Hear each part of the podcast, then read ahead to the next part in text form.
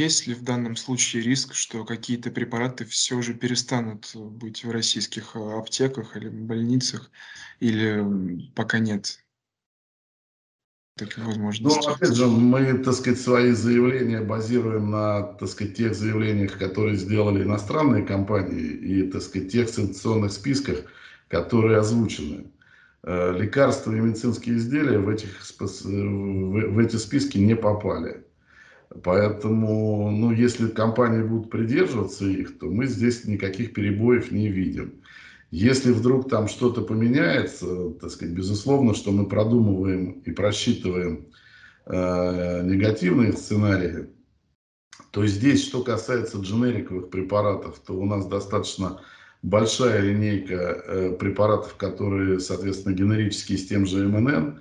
Э, те 10 лет реализации программы «Фарма-2020» они дают свои результаты. Что касается препаратов, которые находятся под патентной защитой, э, в стране есть механизм э, принудительного лицензирования, который позволяет, что в экстренных случаях, когда возникает угроза жизни и здоровья населения, либо там безопасности лекарственной, будет вводиться эта процедура. Мое общение с представителями транснациональных компаний говорит о том, что попасть под эту процедуру они очень не хотят, Э, поэтому договороспособность компании, она значительно выше, чем была там, условно говоря, 25 числа. Поэтому здесь нам тоже не приходится ожидать каких-то э, срывов. Э, в принципе, договорный процесс никто не отменял. Поэтому, если будут какие-то угрозы, то, безусловно, первое, что будет сделано, это начнутся переговоры по цене и по, по ассортименту той или иной компании. Пока, слава богу, таких э, случаев у нас нет. Те временные исчезновения определенных препаратов с полок, э, они вызваны ажиотажным спросом. Там неделю назад у нас э, чек средний в аптеках увеличился фактически в пять раз. То есть не увеличилось количество посещений, а один человек брал в пять раз больше, чем он брал традиционно. Но вот вчера я разговаривал с аптечными сетями, в большинстве из них – Э, уже вот этот среднесуточный чек, он возвращается, точнее, средний чек, он возвращается к 23 февраля, а это значит, что ажиотажный спрос уже спадает, соответственно, препараты возвращаются на полки, которые были, э, так сказать, те препараты, которые были сметены вот этим ажиотажным спросом. Идет довоз, подвоз, если необходимо. Были вопросы по поводу Э, препарата для лечения щитовидной железы, заболевания щитовидной железы. У нас из разных регионов приходила информация о том, что препараты исчезли с полок.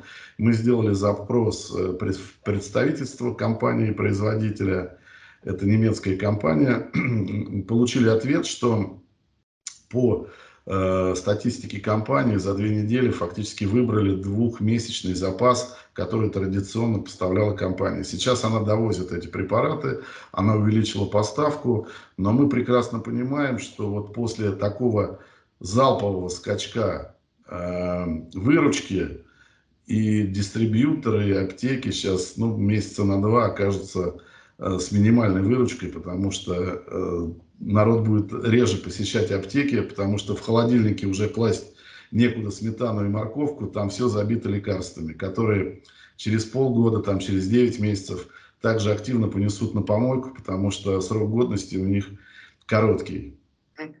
Да, мы начали говорить о ценах на лекарства. Хотел бы подробнее у вас узнать, какие, что сейчас происходит с ценами и какие основные факторы влияют на ценообразование. Я так понимаю, это логистика, вот что-то еще.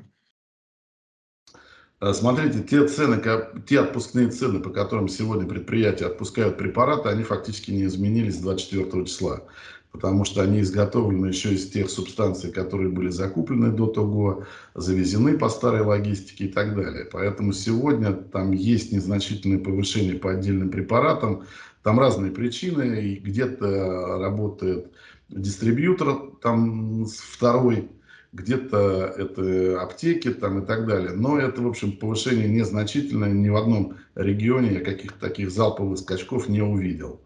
Вот. Э, что мы ожидаем дальше? Ну, понятно, что мы привязаны к курсу доллара, и есть законы экономики, от которых мы не уйдем никуда.